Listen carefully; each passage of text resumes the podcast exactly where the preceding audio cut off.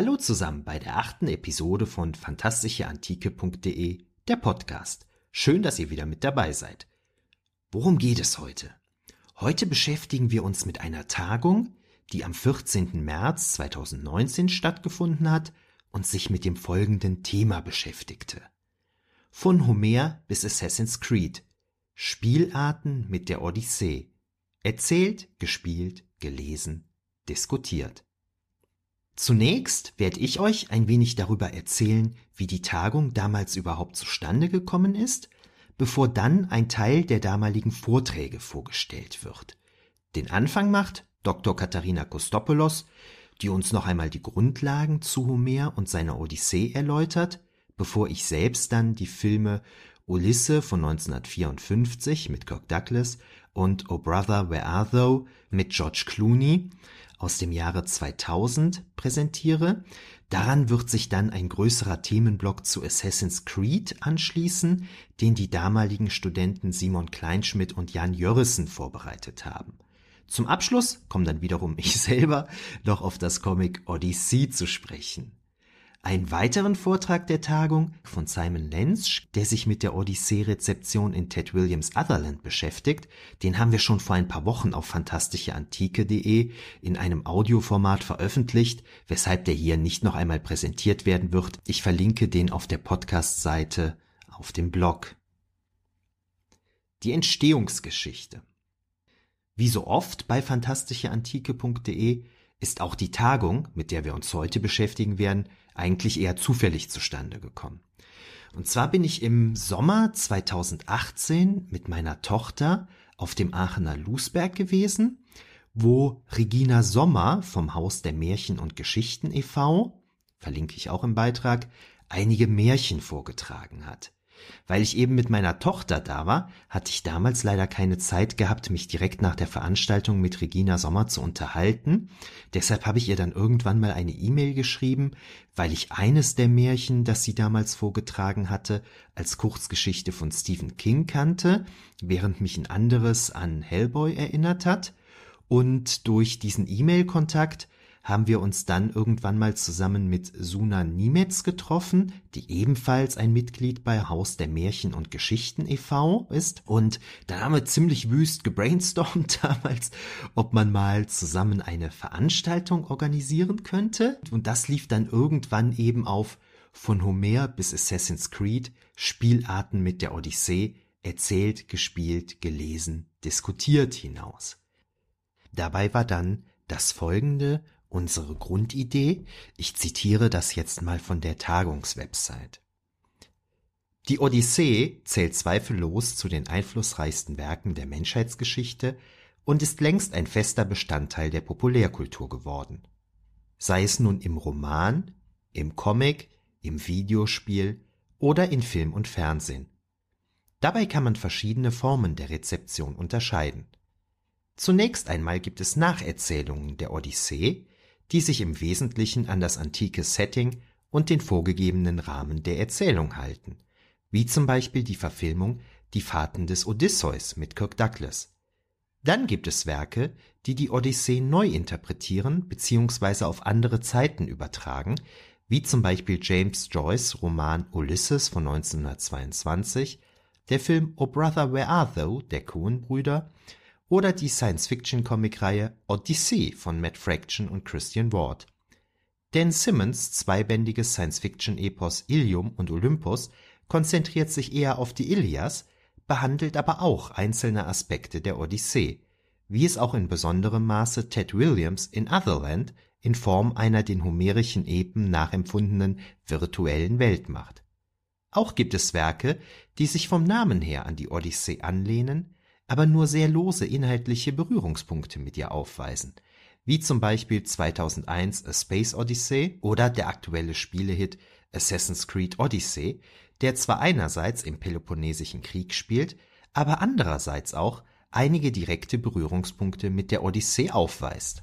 Um sich diesem umfangreichen Phänomen anzunähern, fand am 14. März 2019 in Köln eine Tagung statt, die nun heute zu einem gewissen Teil in diesem Podcast vorgestellt wird.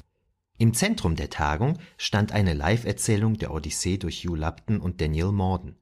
Begleitet wurde dieser Auftritt von Fachvorträgen zur Odyssee und ihrer Rezeption sowie zum digitalen Storytelling, wobei sich die thematische Ausrichtung an den oben aufgeführten Werken orientiert und mit mündlicher Erzählung, Roman, Comic und Film und Fernsehen sehr verschiedene Medienformen berücksichtigt werden sollen.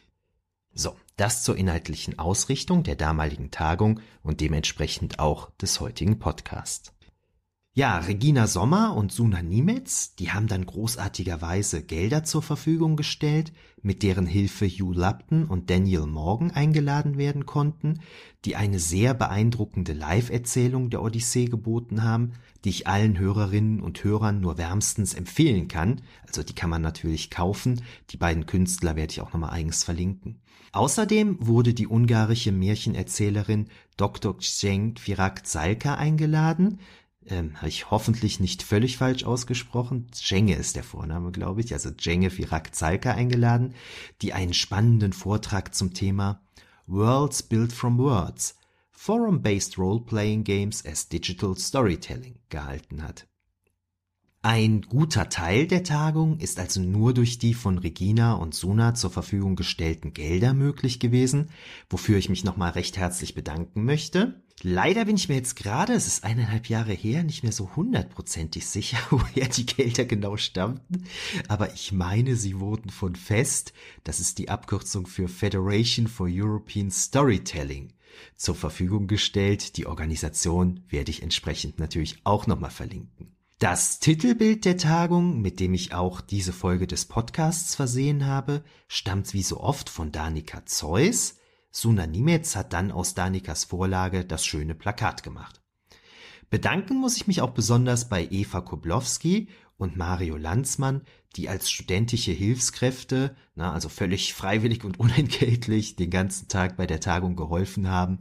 Das war schon eine ziemlich tolle Sache.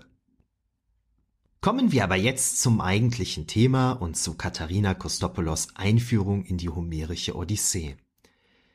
Katharina hat alte Geschichte, klassische Archäologie und Germanistik an der Uni Köln studiert und dann dort auch als wissenschaftliche Mitarbeiterin gearbeitet, wodurch wir uns seit mehr als zehn Jahren kennen. Katharina, zehn Jahre, meine Güte. Ihre Doktorarbeit hat sie zum Thema die Vergangenheit vor Augen, Erinnerungsräume bei den attischen Rednern geschrieben und auch in ihren Lehrveranstaltungen hat sie einen deutlichen Schwerpunkt auf der griechischen Antike, wobei sie regelmäßig auch die archaische Zeit behandelt. In meinem neuen Sammelband Antikenrezeption in der Fantasy, der jetzt irgendwann erscheint, könnt ihr übrigens einen Beitrag von Katharina zur antiken Rezeption in Terry Pratchett's Discworld bzw. auf Deutsch Scheibenwelt lesen. Gut, Katharina, genug vorgestellt, dann leg mal bitte los. Homerische Erzählstrukturen. Ein Vortrag von Katharina Kostopoulos. Muse, erzähl mir von dem wendigen Mann, der die heilige Feste Trojas zerstörte. Er sah dann auf mannigfaltiger Irrfahrt vieler Menschen Städte. Er lernte ihr Sinnen und Trachten, duldete viel und tief im Gemüte die Leiden des Meeres, rang um die eigene Seele, um Heimkehr seiner Gefährten. Mit diesen Worten beginnt das Versepos der Odyssee, dem wir uns im heutigen Workshop auf unterschiedlichen Wegen annähern wollen. In diesen einleitenden Versen werden zwei wichtige Elemente der Odyssee genannt.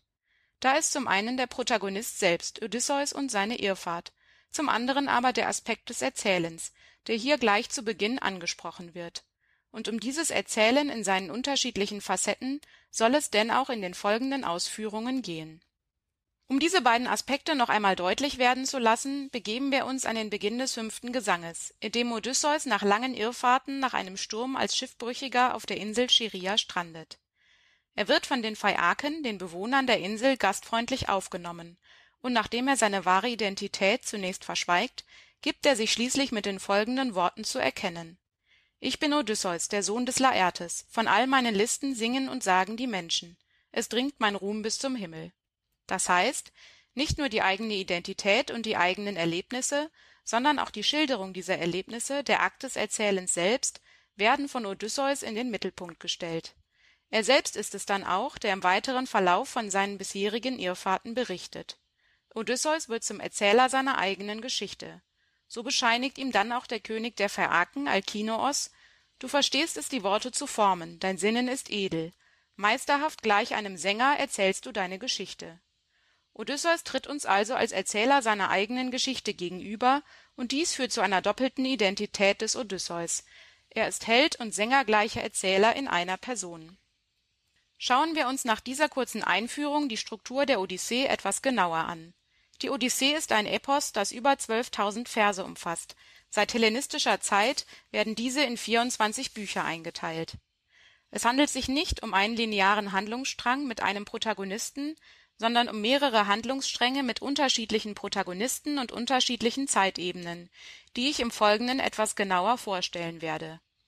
Dieser Überblick soll Ihnen auch dabei helfen, die folgenden Vorträge besser verstehen und einordnen zu können. Die Odyssee kann in drei große Teile gegliedert werden: die Telemachie, die Phaiakis mit den Apologen und die Rache an den Freiern Beginnen wir mit der Telemachie als erster Teil der Odyssee insofern bemerkenswert, als dass Odysseus darin nur indirekt eine Rolle spielt. Die Telemachie umfasst die Bücher 1 bis 4. Odysseus und sein Schicksal werden zu Beginn im Rahmen einer Götterversammlung zwar kurz erwähnt, bis der Protagonist selbst in Erscheinung tritt, dauert es aber tatsächlich bis Buch 5. Im Mittelpunkt der Handlung steht stattdessen Telemachos, daher ja auch die Bezeichnung Telemachie, der Sohn des Odysseus bei dem Auszug seines Vaters in den Trojanischen Krieg war er noch ein Säugling. Zwanzig Jahre später tritt er uns in der Odyssee also als junger Mann entgegen. Die Handlung setzt also an dem Punkt ein, als sich Odysseus schon fast zehn Jahre auf seiner Irrfahrt befindet. Die Situation des Telemachos ist schwierig. Der väterliche Hof auf der Insel Ithaka wird aufgrund der langen Abwesenheit seines Vaters von 108 jungen Männern bevölkert, die um seine Mutter Penelope freien diese lassen es sich auf Kosten des Hauses gut gehen und bedrohen Telemachos Stellung. Sollte sich seine Mutter für einen von ihnen entscheiden und sollten aus dieser Verbindung Kinder hervorgehen, so stünde Telemachos Erbe von Besitz und Stellung seines Vaters in Frage.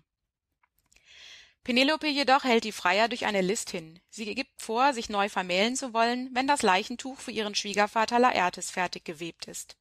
Über mehrere Jahre hinweg wird dieses Tuch dann nachts immer wieder aufgetrennt.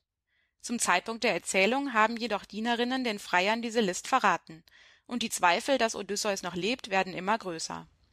Eine durchaus dramatische Situation also, sowohl für Penelope als auch für Telemachos.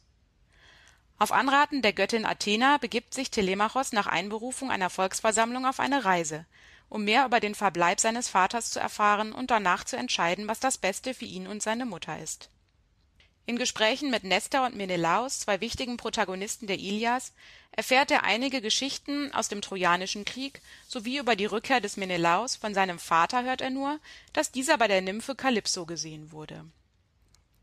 Erst im fünften Buch tritt dann der Held des Epos in Erscheinung.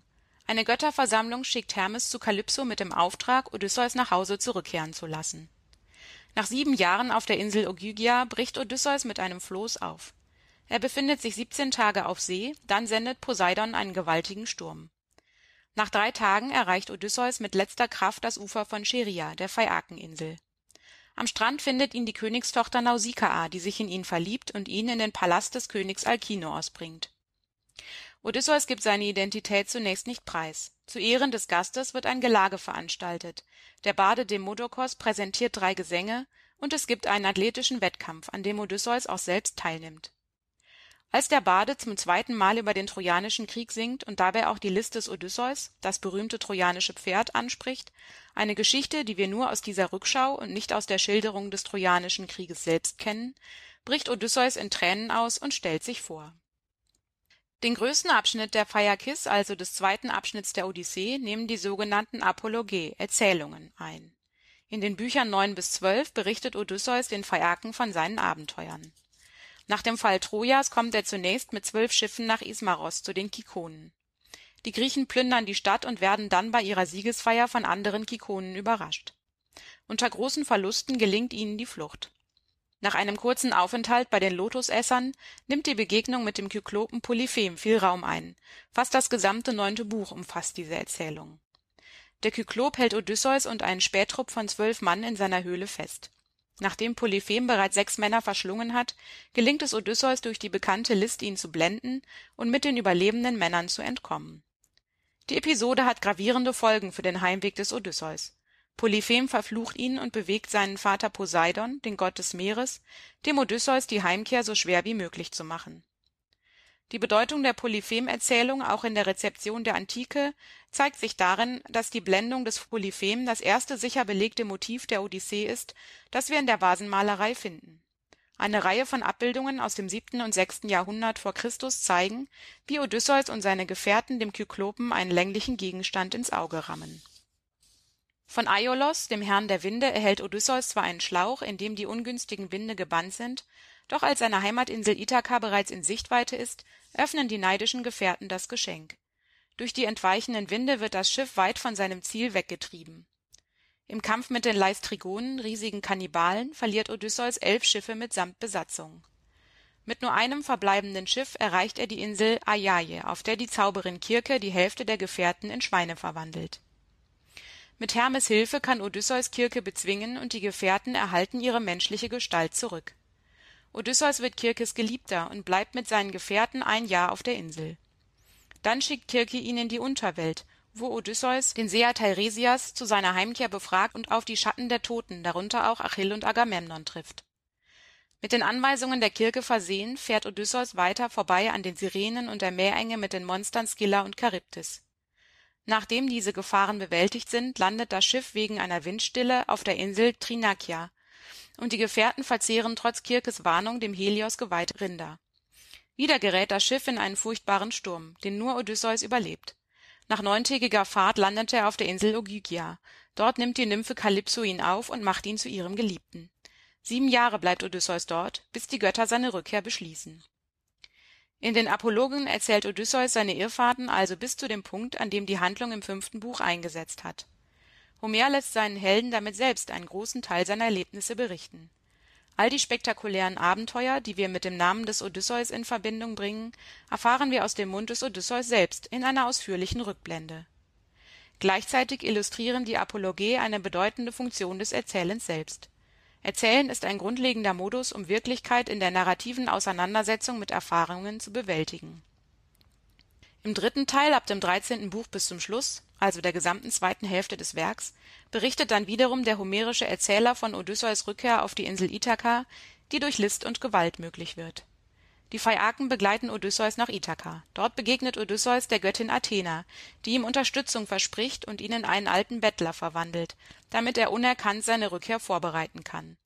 Bei dem treuen Schweinehirten Eumaios begegnet Odysseus seinem Sohn Telemachos, der gerade von seiner Reise zurückgekehrt und mit Athenas Hilfe einem Anschlag der Freier entkommen ist.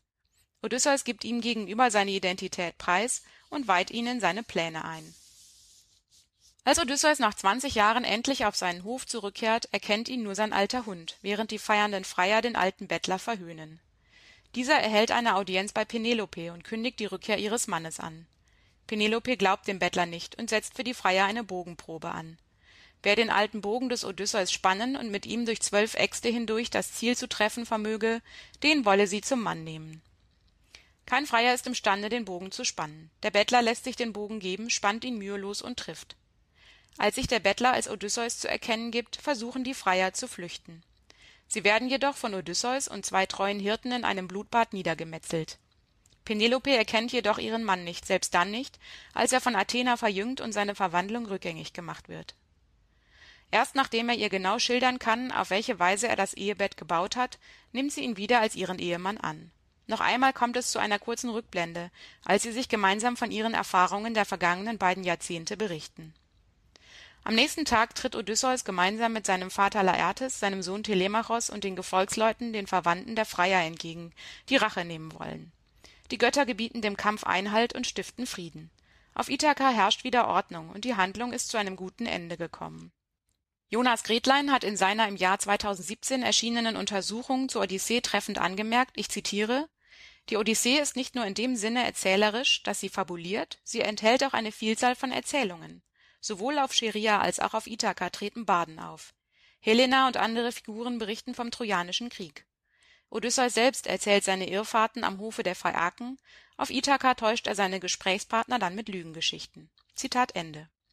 Es handelt sich also um ein Geflecht von Geschichten, die kunstvoll miteinander verwoben werden Eine Frage, die die althistorische Forschung in diesem Zusammenhang umtreibt, ist, inwieweit die Erzählungen der Odyssee für den Historiker nutzbar zu machen sind.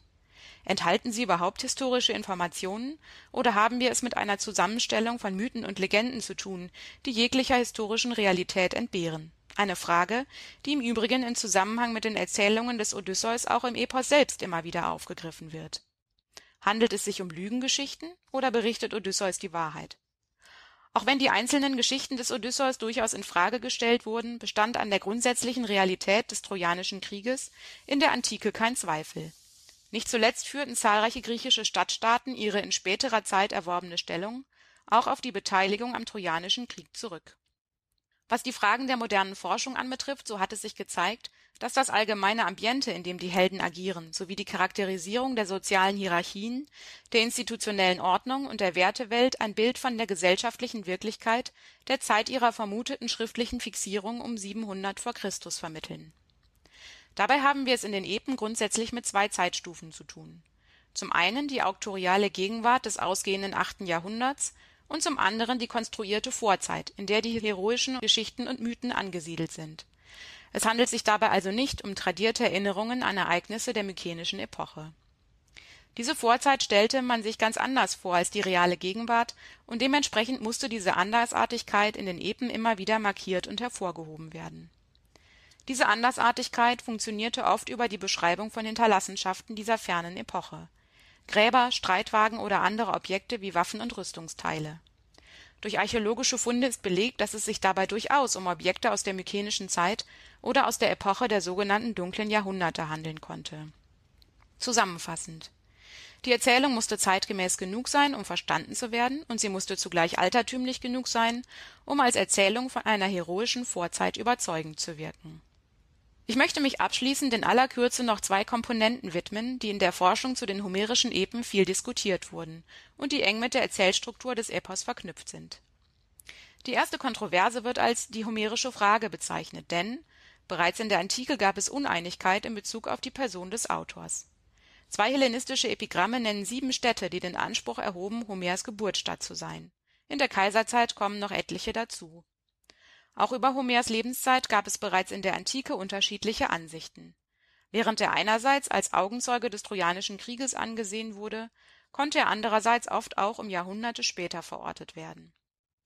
Teilweise wurden ihm weitere Epen zugeschrieben oder aber es wurde behauptet, dass die Odyssee von einem anderen Autoren als die Ilias verfasst wurde. Gleich mehrere antike Biographien setzen sich bereits mit diesen Fragen auseinander nach der Übersetzung in die europäischen Volkssprachen im 17. und 18. Jahrhundert gewinnen die homerischen Epen schnell an Bedeutung. Der Beginn der homerischen Frage in der modernen Forschung, also der Frage nach der Entstehung der Epen, wird dann mit Friedrich August Wolffs 1795 erschienenen Prolegomena ad Homerum eingeläutet. Dort wird die These aufgestellt, dass die Epen zuerst über mehrere Jahrhunderte hinweg mündlich überliefert und immer wieder geändert, dann niedergeschrieben und somit fixiert worden seien der Autor wäre dann also nicht ein einzelner Sänger namens Homer, sondern eine Vielzahl von Sängern. Der Mythos des genialen Dichters wird dadurch erschüttert und gibt den entscheidenden Impuls für die moderne Homerforschung. Im 19. und 20. Jahrhundert versucht die Forschung deshalb verschiedene Entwicklungsstufen in den überlieferten Texten festzustellen, Brüche und spätere Zusätze auszumachen und dadurch einen Urtext freizulegen die Problematik dieser analytischen Forschungsrichtung liegt in ihrer großen Uneinigkeit, man sagt, es gibt fast ebenso viele Entstehungsmodelle wie Analytiker. Ab der ersten Hälfte des 20. Jahrhunderts wird die Analyse dann von zwei Entwicklungen abgelöst, den Unitariern und den Oralisten. Die Unitarier betonen die Einheit der homerischen Epen, diese greifen zwar auf früheres Material zurück, trotzdem seien Ilias und Odyssee jeweils als Ganzes komponiert worden. Die Oralisten sind insbesondere in der anglophonen Forschung vertreten im Kern lautet ihre These, dass sich die homerischen Epen nicht nur auf orale Gedichte stützen, sondern selbst mündlich komponiert worden sind. Dies wird vor allem an der Formelsprache der Epen festgemacht, besonders markant sind die immer wiederkehrenden Verbindungen von Substantiven mit Epitheta, wie die rosenfingrige Eos oder der vielduldende Odysseus, oder auch die typischen Szenen, die immer wiederkehrende Handlungen mit Hilfe von festen Wortblöcken beschreiben Dabei soll es sich um ein traditionelles System von Formeln handeln, um Lieder zu dichten und zu kommemorieren, und dies spricht für eine Komposition der Epen im mündlichen Vortrag. Die homerische Frage ist bis heute umstritten. Zwar spielt die Analyse keine große Rolle mehr, wird aber noch von einzelnen durchaus namhaften Gelehrten betrieben. Während deutschsprachige Philologen eher eine unitarische Interpretation bevorzugen, dominiert in der englischsprachigen Philologie eher die oralistische Forschungsrichtung. Die Unitarier führen vor allem die komplexe Struktur von Ilias und Odyssee als Argument an. Nicht zuletzt die engen Beziehungen zwischen weit auseinanderliegenden Büchern seien ohne Verwendung von Schrift nicht denkbar. Aber und damit sind wir bei den gewichtigen Gegenargumenten der Oralisten. Wie und mit welchem Medium sollen die Epen im archaischen Griechenland, also in der Zeit zwischen dem 8. und dem 6. Jahrhundert vor Christus, schriftlich fixiert worden sein? Aus dem archaischen Griechenland sind keine beschriebenen Papyri oder Pergamentstreifen erhalten. Unbeholfene Inschriften auf Vasen wecken Zweifel, ob man bereits in der Lage war, mehrere tausend Verse aufzuzeichnen. Warum sollte eine mündliche Kultur, und eine solche haben wir in der archaischen Gesellschaft vor uns, Dichtung, die ausschließlich im Vortrag zirkulierte, überhaupt schriftlich fixieren?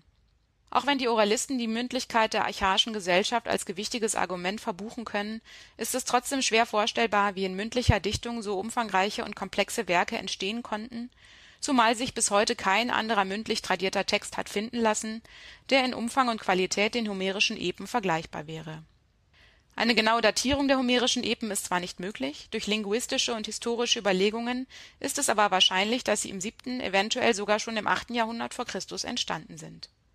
Das heißt, zu den Fragen nach dem Medium kommt die Frage nach einem möglichen institutionellen Rahmen hinzu, der für eine feste Form und zuverlässige Überlieferung über Jahrhunderte gesorgt haben könnte. Mündliche Traditionen sind nur in Ausnahmefällen stabil und werden dem Horizont der jeweiligen Gegenwart angeglichen alle Zeugnisse über den Vortrag der Epen durch Sängergilden bei bestimmten Anlässen stammen erst aus späterer Zeit. Das heißt, die homerische Frage sowohl nach dem Dichter als auch nach der Entstehung der Epen wird wohl ein Rätsel bleiben, was uns jedoch nicht daran hindern soll, die homerischen Epen und in unserem Fall die Odyssee zu interpretieren und zu deuten und sie dabei auch in Beziehung zu zeitgenössischen Medien zu setzen. Dabei wünsche ich Ihnen bei dem heutigen Workshop interessante Vorträge und Eindrücke Vielen Dank für den schönen Vortrag, Katharina. Darauf können wir doch jetzt sehr schön aufbauen. Kommen wir zur Odyssee im Film. Hier muss ich erstmal eine kleine Vorbemerkung machen. Und zwar habe ich zwischenzeitlich einen Aufsatz zu dieser Odysseus-Verfilmung aus dem Jahre 1954 mit Kirk Douglas geschrieben. Und auch zu O Brother, Where Are Thou habe ich mittlerweile noch gute zusätzliche Literatur gefunden. Nichtsdestotrotz werde ich jetzt hier vortragen, was ich damals zu dem Thema erzählt habe. Die neueren Informationen werde ich dann irgendwie an anderer Stelle mal einfließen lassen. Also kommen wir zu meinem damaligen Vortrag. Beginnen wir mit dem Film Ulisse aus dem Jahr 1954, der auf Deutsch unter dem Titel Die Fahrten des Odysseus erschienen ist.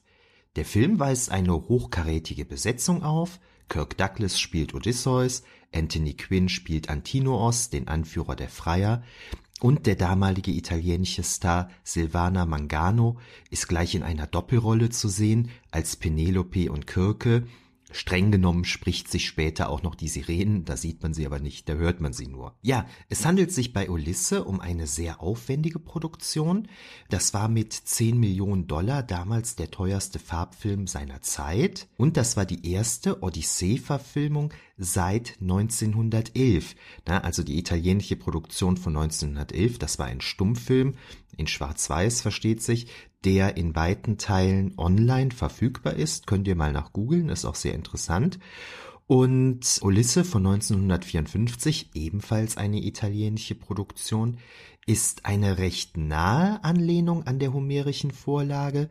Das heißt, das Ganze spielt in einer mythischen Antike. Wir werden viele bekannte Charaktere treffen und die Ereignisse stimmen auch im Wesentlichen mit der Odyssee überein. Wir haben drei Erzählstränge. Einmal haben wir einen Erzählstrang um Penelope, also die Frau des Odysseus, ihren Sohn Telemachos und die Freier im Palast des Odysseus. Dann haben wir einen Erzählstrang um Odysseus bei den Phäaken und schließlich die Fahrten des Odysseus. Optisch orientiert sich der Film stark an minoischen und mykenischen Palästen sowie an athenischen Vasen der archaischen Zeit, beziehungsweise allgemein an griechischen Vasen der archaischen Zeit, jetzt nicht nur athenische Vasen. Dementsprechend sind dann auch die Paläste auf Ithaka und bei den Phäaken gestaltet. Zum Beispiel sieht man gleich in der ersten Szene der ungeschnittenen Filmversion eine Terrasse mit Löwenstatuen, die ganz klar am Löwentor von Mykene, besonders aber an der Löwenterrasse von Delos orientiert sind. Die Türen im Palast, die sind pieförmig, was wir auch von mykenischen Ruinen und Grabanlagen kennen. Also hier haben sich die Filmemacher ganz klar an so typischen Türen der mykenisch-minoischen Zeit orientiert. Und immer wieder findet man Dinge, die man von Kunstwerken aus dieser Zeit kennt. So trägt der König der Phäaken zum Beispiel die Kopfbedeckung des berühmten Lilienprinzen als Krone. Na, man könnte jetzt noch alles mögliche weitere aufzählen. Ich fasse das jetzt mal zusammen. Wandgemälde, Statuen, Vasen, wenn man sich den Film anschaut und dann so ein bisschen auf die Details achtet, da kommt einem doch einiges bekannt vor. Gleich zu Beginn im langen Vorspann des Films sehen wir eine rote Marmorplatte mit Darstellungen von griechischen Vasen, Teilweise sind die auf Basis von vorhandenen Vorlagen selbst gestaltet, teilweise aber um, handelt es sich aber fast um eins zu eins Kopien von Vasen, die wir kennen, wie zum Beispiel die berühmte Szene bei den Sirenen. Na, ihr kennt das alle, wo Odysseus an den Mast festgebunden ist und den Sirenen zuhört, oder die Blendung des Polyphem. Na, da ist nur eine ganz leichte Abwandlung von den Originalvasen festzustellen, während bei anderen Darstellungen ist es schon etwas freier. Das Ganze ähm, ist in den Vorspann integriert. Ihr kennt das alle von so älteren Monumentalfilmen, dass äh, der Vorspann so minutenlang geht, ne, mit von pompöser Musik. Und da werden halt hier dann immer die, ähm, die Namen der Schauspieler und Beteiligten der Produktion eingeblendet. Und drumherum, um die Einblendung dieser Namen, sehen wir dann diese Bilder. Und diese Einblendung der Namen der Beteiligten, das ist alles recht im Stil von lateinischen Inschriften gehalten, so dass man gleich durch den Vorspann schön auf eine antike Welt eingestimmt wird. Auf der Phäakeninsel wird später der ohnmächtige Odysseus, also Kirk Douglas, von der Prinzessin Nausikaa und ihren Freundinnen am Strand entdeckt. Dabei tragen die Freundinnen der Nausikaa recht durchsichtige Kleider obenrum. Das könnte darauf anspielen, dass wir in der minoisch-mykenischen Kunst häufiger Frauen der Oberschicht mit ungekleideten Brüsten sehen, wobei nicht ganz klar ist, ob das tatsächlich so Mode war oder ob das etwas mit Religion zu tun hat. Ich habe jetzt auch schon mal die Interpretation gelesen, dass man anhand der Brustgröße erkennen soll, in welchem Alter die Mädchen sind etc. Das ist alles schwer zu sagen. Also die Frauen, die sind da nicht einfach obenrum unbekleidet, sondern die haben schon Kleider an oder so, wo aber eben äh, sozusagen im Dekolleté die Brüste dann eben raushängen. Ja, gleich auf Ithaka treffen wir viele bekannte Personen. Da haben wir zunächst natürlich Penelope und Telemachos, dann aber auch die Magd Euryclea, der väterliche Freund Mentor, Antinoos als Anführer der Freier. Gegen Ende des Films haben wir dann auch noch Laertes und den Hund Argos. Na, also sehr viele kleine Details, die da schön eingebaut worden sind. Und die Handlung orientiert sich im Wesentlichen eben an der Vorlage. Der Film beginnt erstmal in der Kammer der Penelope. In der Halle feiern die Freier. Ein, ein Mann mit Harfe oder Leier, bei dem es sich ganz klar um eine Anspielung auf Homer handelt, erzählt von der Einnahme Trojas, dem hölzernen Pferd und einem Frevel des Odysseus, der im Übermut eine Statue des Poseidon umwirft und deshalb von Cassandra verflucht wird. Das sind also so filmische Szenen, die dann eingeblendet werden, quasi so ein Rückblick, der nochmal so als Erinnerungshilfe für Zuschauerinnen und Zuschauer dienen soll, die nicht mehr so ganz wissen, was, was Odysseus vor seinen Irrfahrten so getan hat, wird das nochmal eingeblendet dass Cassandra hier den Odysseus verflucht, nachdem er die Statue des Poseidon umgeworfen hat. Das ist eine Erfindung des Filmes. Eigentlich zieht sich Odysseus erst den Fluch des Poseidon zu, nachdem er zu späteren Zeiten den Polyphem geblendet hat. Hier wird das aber gleich an den Anfang gezogen und äh, so wird eben dann erklärt, warum Odysseus von Poseidon verfolgt wird. Dass es ausgerechnet Cassandra ist, die Odysseus hier in dieser Szene verflucht, ist auch nicht weiter verwunderlich. Eigentlich ist Cassandra ja in der Ilias einfach nur eine Tochter des König Priamos. Ich glaube eine besonders hübsche oder sowas steht dabei, die jetzt über keine sonderlichen übernatürlichen Gaben verfügt, aber in der späteren Überlieferung wird Cassandra ja bekanntlich zur Seherin, der leider Gottes dann nie jemand zuhört, äh, weshalb das dann leider dann äh, passiert, wovor sie warnt. Und das ist dann hier von den Filmemachern offensichtlich aufgegriffen worden und entsprechend eingebaut worden. Eine andere schöne Stelle ist, dass Telemach den Zustand im Palast mit den unverschämten Freiern nicht mehr ertragen kann und weg will. Das spielt natürlich auf die sogenannte Telemachie an, die uns eingangs Katharina schon vorgestellt hat. Da fährt ähm, Telemach in der Odyssee tatsächlich nämlich zu befreundeten Königen um sich dort äh, nach dem Wohlergehen äh, oder nach nach nach ähm, nach dem Verbleib seines Vaters zu erkundigen. das ist ganz schön. Das wird dann hier so schön angedeutet. Telemach bleibt aber tatsächlich im Palast. Bei der Insel der Phäaken, da haben wir, wie gesagt, die, Prinzess, die Prinzessin Nausikaa, die den besinnungslosen, schiffbrüchigen Odysseus am Strand findet. Der leidet unter Gedächtnisverlust, das hat der Film erfunden. Doch zeigt sich eben in verschiedenen Szenen, dass er von nobler Herkunft sein muss, er weiß, wie man einen König anspricht, er kann hervorragend ringen etc. Und so läuft alles auf eine Hochzeit des Odysseus mit der Nausikaa hinaus, doch kehren dann des Odysseus Erinnerungen zurück. Da haben wir eine sehr, sehr schöne Szene. Und zwar habe ich gerade schon gesagt, dass es sich herausstellt, dass Odysseus ein guter Ringer ist. Und zwar entscheidet sich Odysseus im Ring gegen einen besonders talentierten Ringer anzutreten, ne, der vorher dann, keine Ahnung, jede Menge kräftiger Männer schon besiegt hat. Und Odysseus gewinnt halt im Ringen gegen diesen Mann. Und was aber viel spannender ist, ist, dass im Publikum ein alter Mann sitzt, der in der deutschen Synchronisation sagt, er ist gut, aber es hat größere Helden als ihn gegeben. Agamemnon, Ajax und Odysseus, das waren Männer. Odysseus hatte eine Pranke wie ein Bär. Ich selbst sah, wie er mit einem Schlag einem Ochsen das Rückgrat zerbrach. Der Fremde ist ein kräftiger Mann, aber gegen Odysseus ist er nichts. Es gibt solche Helden nicht mehr. Das ist vordergründig natürlich eine spaßige Szene, weil dieser Mann ja tatsächlich gerade Odysseus hat kämpfen gesehen, das aber nicht kapiert und seinen Begleitern was von Odysseus erzählt, ne, was das für ein großer, äh, was das für ein großartiger Kämpfer gewesen ist, etc. Also wie gesagt, ist das vordergründig natürlich eine lustige Szene. Tatsächlich denke ich aber, dass sich dahinter noch mehr verbirgt. Das ist nämlich eine Anspielung auf Nestor in der Ilias 1 260 bis 274.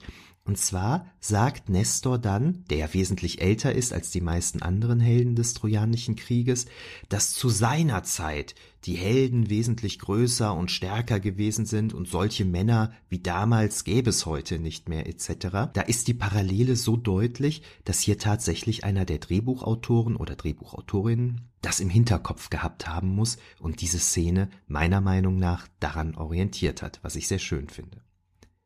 Naja, schließlich kommt es zu den Abenteuern des Odysseus. Wir haben halt die Abfahrt aus Troja und dann von, ein von Poseidon geschickter Sturm. Na, Poseidon ist ja sauer auf Odysseus, weil Odysseus eben die Statue umgeworfen hat. Dann kommen wir in die Höhle des Polyphem, zum Felsen der Sirenen. Wir kommen zur Insel der Kirke inklusive der Befragung der Toten. Hier werden Kalypso, Kirke und andere Szenen der Odyssee zusammengelegt. Und ganz spannend ist auch, habe ich ja eben schon mal gesagt, dass Kirke wie Penelope von Silvana Mangano gespielt wird. Im Totenreich trifft Odysseus dann auf Achilles, Agamemnon und Ajax, wie wir das kennen. Dann gelangt er zur Insel der Phäaken und dann schließlich nach Hause, nach Ithaka. Ja, dass Silvana Mangano ähm, sowohl Kirke als auch Penelope spielt. Da gibt es verschiedene Erklärungen für. Einmal war Silvana Mangano damals halt ein großer Star in Italien und so konnte man ihr natürlich einfach mehr Präsenz im Film geben. Andererseits weiß ich jetzt nicht, ne, Italien 1954, katholisch und so. Odysseus hat ja eine Affäre mit Kirke, ne, und vielleicht war das dann auch einfach dem Publikum leichter zu vermitteln, wenn, wenn die Zauberin Kirke eben genauso aussieht wie Penelope. Sie ist allerdings recht grün gehalten. So dass man eben sieht, dass es eine andere Person ist. Und es gibt da noch vielerlei äh, spannende Interpretationen zu, warum diese beiden Frauen jetzt von derselben Schauspielerin verkörpert werden. Ähm, das könnt ihr demnächst in dem Aufsatz nachlesen, den ich zu dem Thema geschrieben habe. Jedenfalls kehrt Odysseus dann heim, kehrt als Bettler verkleidet nach Ithaka zurück, spricht mit Penelope, die ihn nicht erkennt, wohl aber erkennen ihn sein alter Hund Argos und daraufhin auch Telemachos, sein Sohn. Und dann kommt es natürlich zu dem bekannten Wettkampf. Odysseus gelingt es als einzigem, den Bogen zu spannen und einen Pfeil durch die Narben von zwölf Äxten zu schießen, so wie wir das alles kennen. Dann kommt es zur Rache an den Freiern und den untreuen Dienerinnen, also ein ziemliches Blutbad, an das sich dann das Happy End anschließt. Der Aufbau des Films ähnelt dem der Odyssee. Die Gesänge 1 bis 4 der Odyssee werden auf Penelope und die Freier konzentriert. Das heißt, im Film entfallen die Götter, die Reise des Telemachs und so weiter. Die Gesänge 5 bis 8 fokussieren sich auf Odysseus bei den Phäaken. Das heißt, im Film fallen Kalypso, Poseidon und so weiter weg. Die Gesänge 9 bis 12 der Odyssee, die eigentliche Irrfahrt, die konzentrieren sich im Film auf Polyphem, Kirke und die Sirenen. Das heißt, im Vergleich zur Odyssee werden Scylla, Charybdis, die Lotusesser und so weiter weggelassen. Und ganz spannend finde ich, eigentlich machen in der Odyssee, wie Katharina uns ja auch eingangs erzählt hat, von den 24 Gesängen genau die Hälfte, also die Gesänge 13 bis 24, die Heimkehr des Odysseus aus, was hier aber auf 27 Minuten im Film zurechtgekürzt wird. Das heißt, während die Heimkehr in der homerischen Odyssee gut 50 Prozent der gesamten Story ausmacht, sind das hier im Film nur 25 Prozent. Dafür haben wir hier im Film aber 43 Prozent der Handlung auf den Abenteuern liegen, also auf den eigentlichen Irrfahrten des Odysseus, während das in der homerischen Vorlage eigentlich nur 18 Prozent des Inhalts ausmacht. Na, also hier haben wir eine totale, eine totale Verschiebung der Gewichtung, was aber natürlich nicht wundern kann. Schließlich Schließlich ist der Film Ulisse, die Irrfahrten des Odysseus, ja ein Abenteuerfilm, ne, mit, mit dem die Filmemacher halt die Leute ins Kino locken und, und Geld verdienen möchten. Und darum wird hier eben der Schwerpunkt ganz klar auf das Abenteuer gelegt und nicht so sehr auf die Heimkehr des Odysseus, muss man ja auch dann sagen, ne? Polyphem und Kirke sind natürlich ein bisschen spannender als Odysseus Auftritt beim Schweinehirten Eudaimos oder sowas. Ne? Das ist ja klar. Ja, das Fazit. Ulisse hält sich trotz gewisser Freiheiten im Detail recht eng an die Vorlage. Wir haben halt medien- und publikumsbedingte Kürzungen und Schwerpunktsetzungen. Also es werden halt zentrale Stellen ausgewählt. Optisch orientiert sich der Film an mykenischen, minoischen und archaischen Zeugnissen, manchmal auch mit ein bisschen Fantasie dabei. Und insgesamt entsteht schon der Eindruck, dass die Filmschaffenden sich recht intensiv mit der Thematik auseinandergesetzt haben.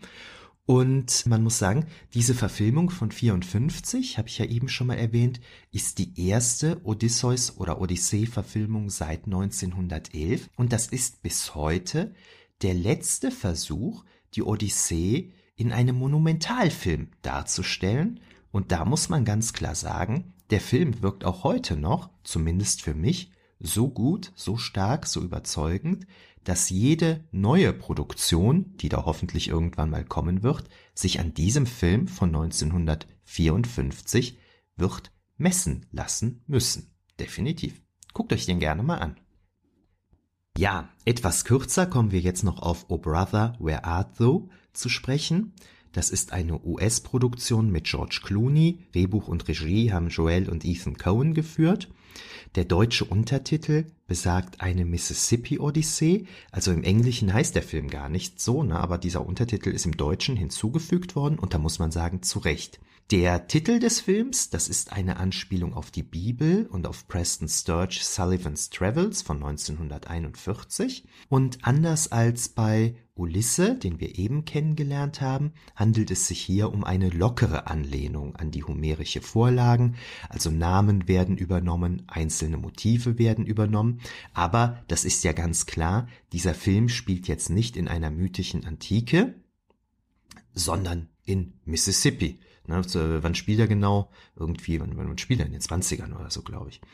Ja, gemäß der homerischen Vorlage kommt gleich zu Beginn eine Anrufung der Muse. Oh Muse, sing in me, and through me tell the story of that man skilled in all the ways of contending, a wanderer, harried for years on end. Und danach wird dann eingeblendet, based upon the Odyssey by Humor ne? also frei nach Homer sozusagen. Was sind aber jetzt die konkreten Bezüge zur Odyssee? Wir haben den Hochstapler Ulysses Everett McGill, der sich auf die Suche nach seiner Frau Penny begibt. Ulysses ist der lateinische Name für Odysseus, ne? also das ist also Odysseus und Penny ist ja klar, das ist die Abkürzung für Penelope. Das ist aber jetzt eine Odyssee nicht durch den Mittelmeerraum, sondern durch das Mississippi-Gebiet. Odysseus, also Ulysses Everett McGill, wird nicht von Poseidon verfolgt, sondern von der Polizei. Er ist nämlich ein flüchtiger ähm, Ausbrecher aus dem Gefängnis. Es gibt wie in der Odyssee eine Warnung aus dem Totenreich, hier im Film allerdings eine vermeintliche. Wir haben einen blinden Seher, der in Versen spricht. Wir haben eine tolle Szene mit den Sirenen. Wir haben Charaktere, wo man schon am Namen die Anlehnung sieht. Ne? Wir haben Homer Stokes oder Menelaus, Pepe O'Daniels. Äh, wir haben Polyphem, auch großartig. John Goodman als Big Dan. Ne? Das ist halt so ein, ein recht kräftiger, großer Mann und der hat so eine Augenklappe und der, äh, der haut halt ähm, Odysseus übers Ohr, also Ulysses übers Ohr. Und das ist natürlich ganz witzig, weil in der Odyssee ist es ja eigentlich umgekehrt. Und später kommt da auch noch eine großartige Szene. Big Dan ist nämlich Mitglied im Ku Klux Klan und trägt dann eben auch so eine weiße Haube, wie die Ku Klux Klan Mitglieder es eben tun. Aber weil er ja halt nur ein Auge hat, ne, hat er dann eben auch so zyklopenmäßig nur so ein Loch in der Mitte. Und im Laufe der Handlung wird eine Fahne wie ein Speer nach ihm geworfen, ne, und man sieht sie halt so in so einer grandiosen Einstellung, äh, Einstellung auf sein Gesicht zu fliegen. Und natürlich denkt man an die Blendung des Polyphem durch Odysseus und geht davon aus, dass das jetzt ins Auge geht. Doch dann fängt Big Dan die Fahne im letzten Moment ab, nur um dann von einem gewaltigen brennenden Kreuz das Umfeld erschlagen zu werden. Das ist wirklich grandios und ist auch witzig. Also grundsätzlich ist der Ku Klux Klan natürlich gar nicht witzig, aber diese Szenen hier in diesem Film, die natürlich auch sehr, sehr kritisch mit dem Ku Klux Klan zurecht umgehen, die sind großartig. Ja, wir haben in dem Film verschiedene Rollentausche. Ich habe gerade schon gesagt, dass es hier Polyphem ist, der Ulysses überfällt, statt umgekehrt dann ist es hier so, dass Penny Ulysses verlässt und von ihm zurückgewonnen werden muss. in der Odyssee ist es ja eben Odysseus, der wegreist und zurückkehrt und von Penelope wieder als Ehegatte akzeptiert werden muss. Das ist hier umgekehrt. Und Penny ist der Pater Familias. also es entspricht hier gar nicht so den altgriechischen Vorstellungen, sondern Penny ist hier der Chef. Und statt eines Sohnes, Telemachos, hat Ulysses mit Penny sieben Töchter. Um mal gerade ein Fazit zu ziehen, handelt es sich bei diesem Film um eine lockere Anlehnung an die Odyssee. Na, wir haben die Sirenen, wir haben Polyphem und einige kleinere Anspielungen. Die Sirenen sollte ich gerade vielleicht noch erzählen, das habe ich eben so ein bisschen weggelassen. Das sind Frauen, die am Fluss ihre Wäsche waschen und singen und unsere Helden dann eben verführen und quasi betrunken machen und dann der Polizei ausliefern. Bemerkenswert ist, dass die Coen-Brüder angegeben haben, die Odyssee nie gelesen zu haben. Das ist jetzt ganz, ganz spannend, ne, weil daraus ergibt sich ja die Frage, ist die Odyssee so stark in der Populärkultur verankert, dass man das Original gar nicht mehr lesen muss? Ja, das könnte ja durchaus sein, das wäre unglaublich spannend. Oder geht es hier um eine selbstmythifizierende Lüge? Das vermutet die Wissenschaftler Janice Siegel, die halt meint, Odysseus ist ja in der Odyssee, es ist ja letztlich ein Lügner, ne? der erzählt ja eine Lügengeschichte nach der anderen und sie glaubt, dass die Cohen-Brüder mit dieser Aussage quasi in die Fußstapfen des Odysseus steigen und einfach lügen, um dadurch eben so einen Mythos zu inszenieren. Ja, jetzt habe ich vieles nur angedeutet. Bei meinem Vortrag damals an der Uni Köln habe ich das Ganze mit super vielen Bildern unterlegt und so weiter. Das geht im Podcast natürlich nicht. Daher möchte ich euch empfehlen, schaut euch den Film doch einfach mal an ne, und achtet mal auf die vielen tollen Anspielungen aus der Odyssee. Damit ist die Rubrik Die Odyssee im Film beendet. Und damit wären wir auch schon beim nächsten Themenschwerpunkt, nämlich bei Assassin's Creed Odyssey von Ubisoft, wann war es, Ende 2018 herausgegeben spielt dieses Spiel zwar eigentlich im Peloponnesischen Krieg, aber da die Odyssee ja recht prominent im Namen vertreten ist, ähm, erscheint es sinnvoll, sich mit dem Spiel an dieser Stelle mal näher auseinanderzusetzen. Wie in der Einführung eben angekündigt, übernehmen Simon Kleinschmidt und Jan Jörissen diesen Part, wobei die beiden auch eine ganz grundsätzliche Einführung in die Spielreihe Assassin's Creed bieten, bevor sie sich dann auf den aktuellen Teil, also Odyssey, konzentrieren und ganz am Schluss dann eben auch ganz konkret auf die Odyssee-Rezeption in diesem Spiel eingehen. Den Anfang macht Simon Kleinschmidt, woran sich dann Jan Jörissen anschließen wird, bevor es zu einem erneuten Wechsel kommen wird, aber das hört ihr dann ja an den Stimmen. Kommen wir zu dem Vortrag. Herzlich willkommen zu einer kurzen Einführung in die Welt von Ubisofts Erfolgsreihe Assassin's Creed. Bevor wir uns inhaltlich mit dem elften Teil der Serie Assassin's Creed Odyssey auseinandersetzen und hierbei den Fokus auf die verschiedenen Rezeptionen aus den Epen Homers, besonders der Odyssee legen, möchte ich ein paar Sätze zum Verleger, der Entstehungsgeschichte sowie dem allgemeinen Aufbau der Reihe erzählen um einen Einstieg für jene zu geben, die mit der Gaming-Szene und insbesondere dem Action-Adventure und Open-World-Spiel noch nicht vertraut sind. Der Spieleentwickler und Verleger oder wie in der Branche häufiger kommuniziert, Publisher ist die französische Firma Ubisoft Entertainment. Das Unternehmen mit seiner Zentrale in der französischen Hauptstadt Paris wurde 1986 gegründet und beschäftigt nach aktuellem Stand um die 15.000 Angestellte aus über 94 Nationen in mehr als 20 Standorten weltweit. Neben den Studios in Paris ist der Standort im kanadischen Montreal als Hauptproduktionszentrum für Assassin's Creed hervorzuheben. Ubisoft entwickelte sich neben Electronic Arts kurz EA, Activision Blizzard, Nintendo oder Sony Computer Entertainment seit seiner Gründung zu einem der erfolgreichsten Spieleentwickler und verbuchte allein im Geschäftsjahr 2018/19 einen Umsatz von mehr als 1,5 Milliarden Euro.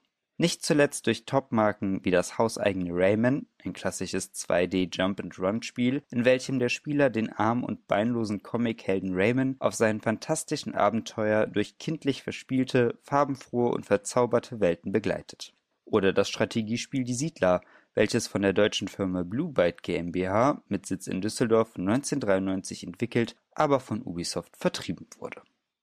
Assassin's Creed – der Ursprung einer Erfolgsreihe Assassin's Creed wurde zu Beginn nicht als eigenständiges Spiel geplant.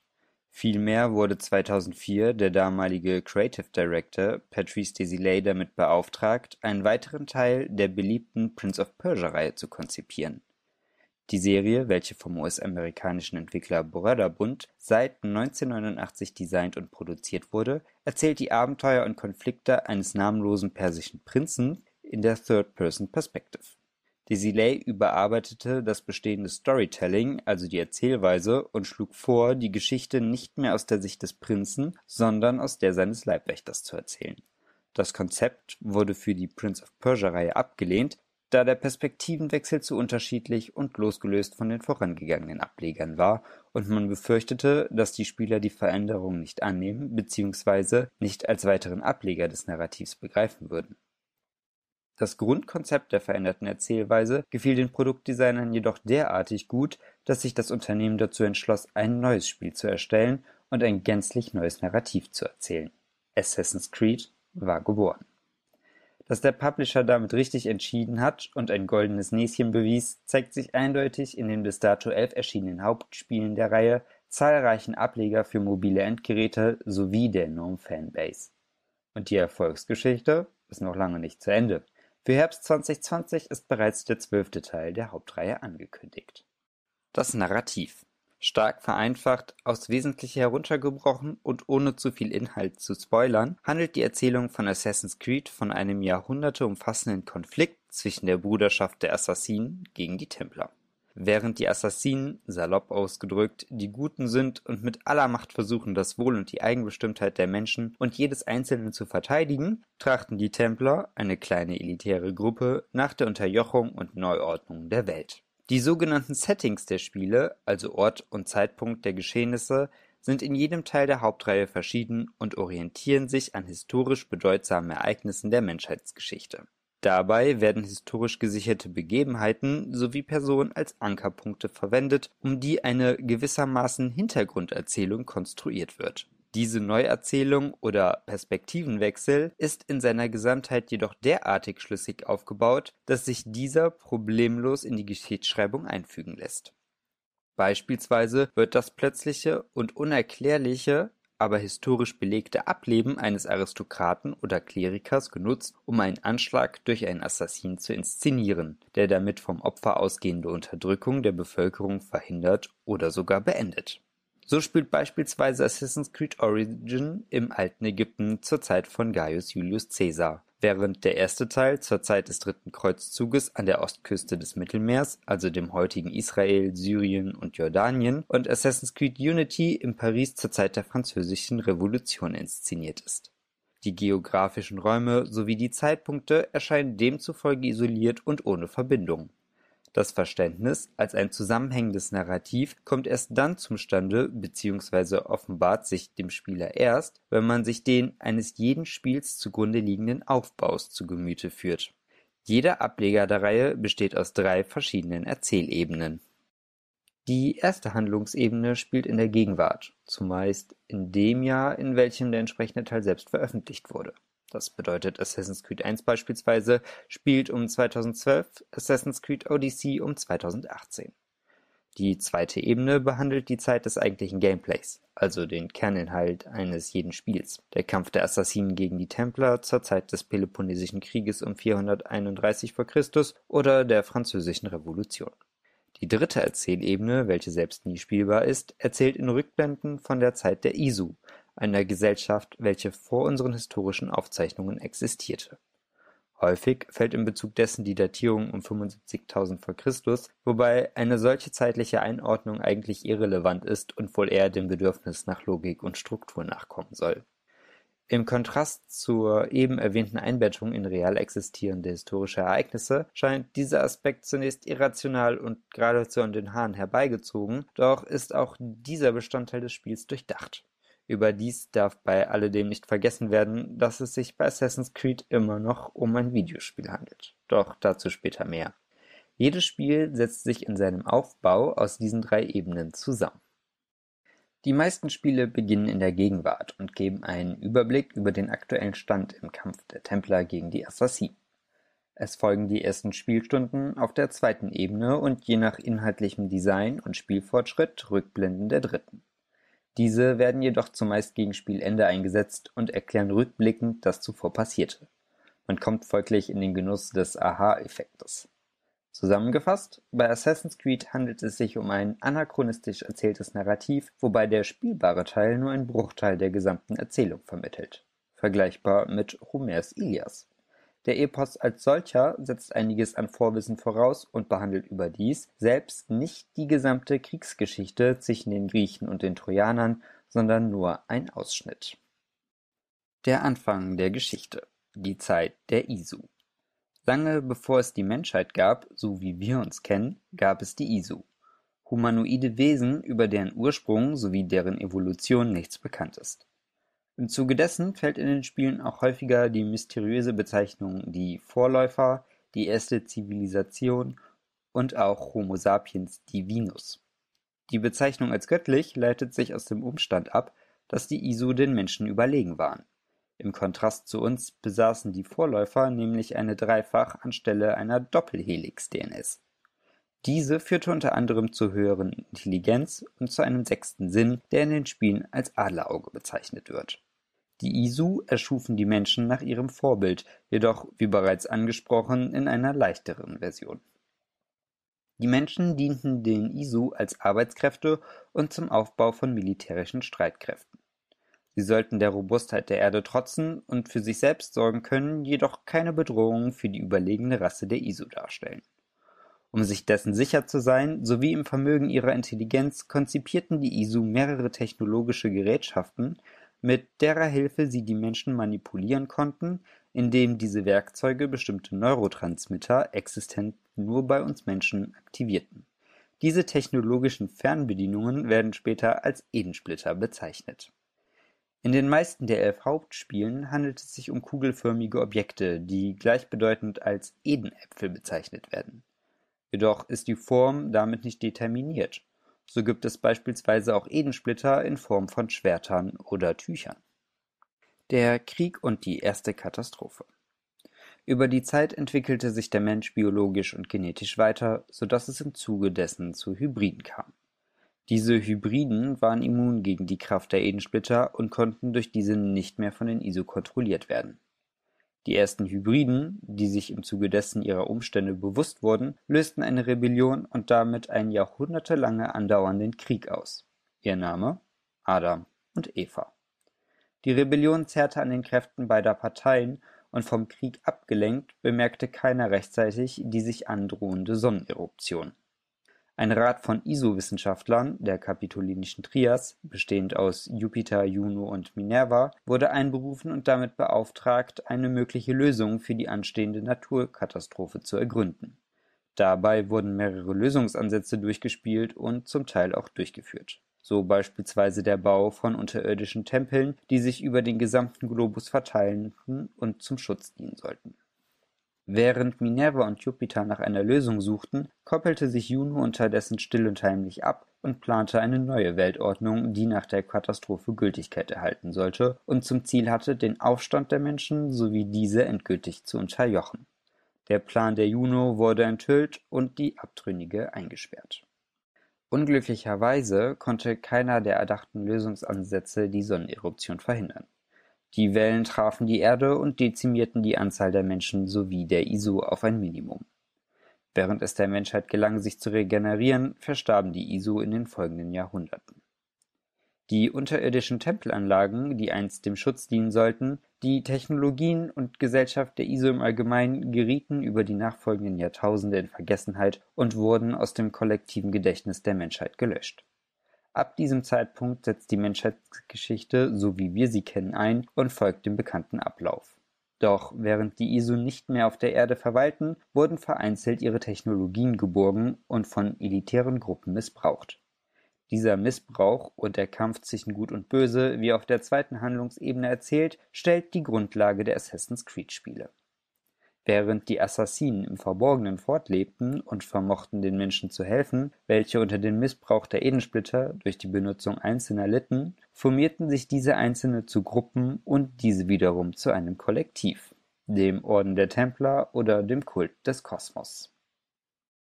Über die Narrative der zweiten Ebene hinweg bis in die erste also folglich der Gegenwart, bildete sich aus dem Orden bzw. dem Kult ein internationales Konglomerat an Firmen, die unter dem Namen Abstergo Industries vereint wurden. Das Ziel von Abstergo ist es, mithilfe des eigens entwickelten Animus die vergessenen und verschollenen Edensplitter zu finden, die Macht über die Allgemeinheit zu gewinnen und so uneingeschränkt herrschen zu können. Beim Animus handelt es sich um ein Lesegerät für die menschliche DNS der dahinterstehende Grundgedanke ist der, dass die Erinnerung und Erfahrung eines jeden Individuums in seiner DNS gespeichert wird und diese Information an die nächste Generation weitergegeben werden kann.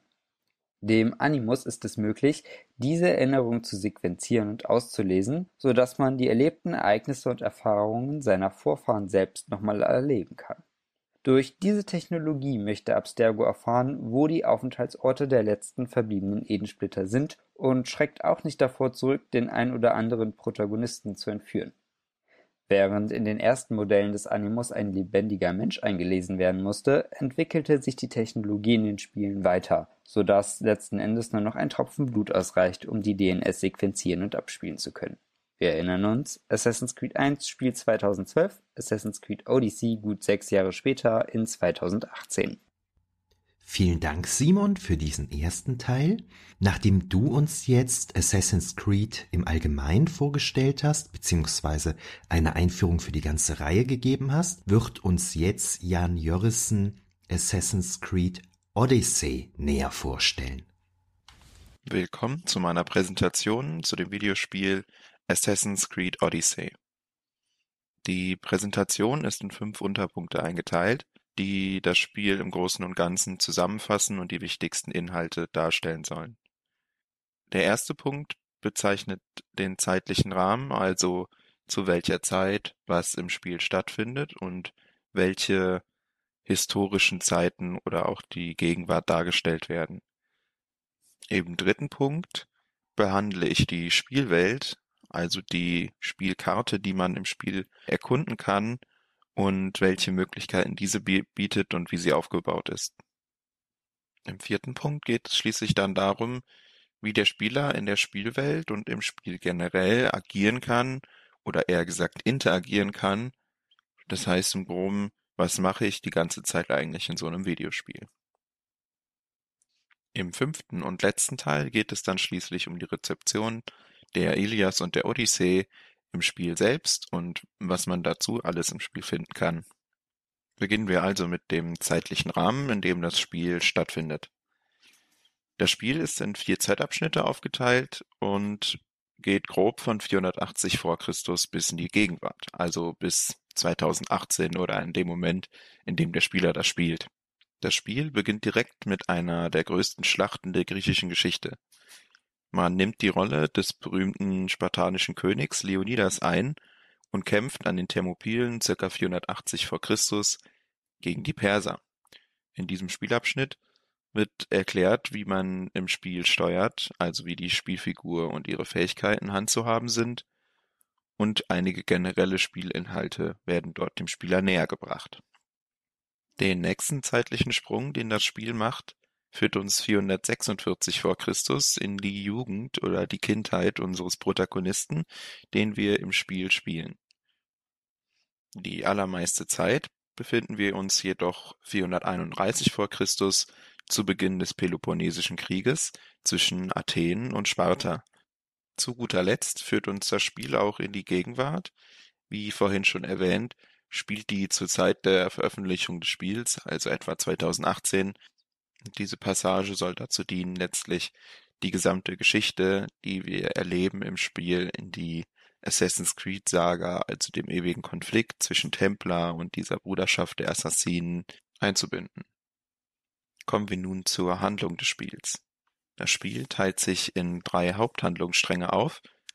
Zum einen die Familiengeschichte des Protagonisten und die zweite behandelt einen mysteriösen Kult des Kosmos und die dritte handelt um die sagenumwobene Stadt Atlantis. Außerdem erzählt das Spiel noch einige Nebengeschichten, die wir im Verlauf der Haupthandlung oder auch durch das freie Erkunden der Spielwelt entdecken können. Diese Nebengeschichten können uns beispielsweise von ähm, sogenannten Nichtspielercharakteren, also NPCs, gegeben werden, die uns zum Beispiel darum bitten, ihr Dorf zu retten oder ein Tyrannen aus einer Stadt zu vertreiben und vielen anderen Tätigkeiten, die nicht unbedingt zwingend äh, zur Haupthandlung beitragen oder relevant dafür sind. Diese Aufgaben sind jedoch wichtig, um die Spielwelt lebendig und authentisch erscheinen zu lassen. Neben dieser Form der Geschichtserzählung gibt es auch ein sogenanntes Environmental Storytelling, also eine Art indirekter Erzählung, die durch Umstände in der Spielwelt sich einfach so ergeben. Zum Beispiel finden wir im Wald ein verlassenes Jägerlager, dort fallen uns sofort die blutigen Spuren auf dem Boden auf, die uns geradewegs in eine Bärenhöhle führen, in der die Jäger wohl gelandet sind. Eine besondere Form des Environmental Storytellings bietet Assassin's Creed insofern, als dass es ähm, bekannte griechische Mythen in ja riesige steinerte Strukturen verwandelt hat. Also es wirkt so, als ob diese Mythen tatsächlich stattgefunden haben und diese Figuren irgendwie dann sich versteinert haben und für ewig in der Landschaft verfestigt sind. Zum Beispiel begegnen wir einer riesigen steinernen Statue von Sisyphos, die versucht, einen riesigen Felsbrocken den Berg hochzurollen. Bevor ich nun näher auf die Haupthandlung eingehe, möchte ich noch die drei wichtigsten Charaktere vorstellen. In den Gegenwartspassagen des Spiels spielen wir Leila Hassan, 34 Jahre alt und eine ehemalige Angestellte von Abstergo. Nachdem Abstergo ihr mit dem Tod drohte, ging sie zur Bruderschaft der Assassinen über. Dort war sie mit der Aufgabe betraut, weitere ISO-Artefakte zu sichern, die nicht in die Hände der Templer fallen sollten. Dabei entdeckte sie ein verschollenes zehntes Buch von Herodots Historien, das ihr Hinweise auf ein weiteres ISO-Artefakt gab, nämlich Leonidas Speer. Nayla findet auf dem Speer DNS-Spuren der Vorbesitzer und kann so mit dem Animus in deren Erinnerung eintauchen, um mehr über den Speer selbst und weitere ISO-Artefakte zu erfahren. Layla schlüpft im Animus in die Rolle wahlweise von Alexios oder Cassandra. Beide haben den Speer besessen und der Spieler kann nun auswählen, welchen der beiden Charaktere er spielen möchte. Jedoch bleibt die Geschichte größtenteils immer gleich, egal ob man Alexios oder Cassandra wählt. Jedoch begegnet uns das nicht ausgewählte Geschwisterchen immer im Spiel und ist ebenso Teil der Haupthandlung. Der Einfachheit halber wählen wir von nun an Cassandra als Protagonistin.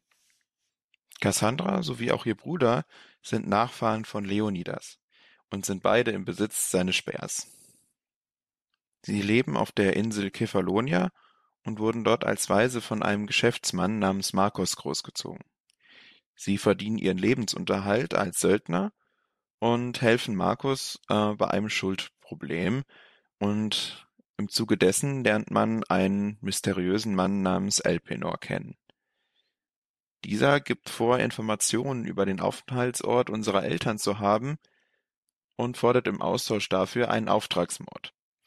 Widerwillig, aber mit der Hoffnung, ihre Familie zu finden, willigt sie ein.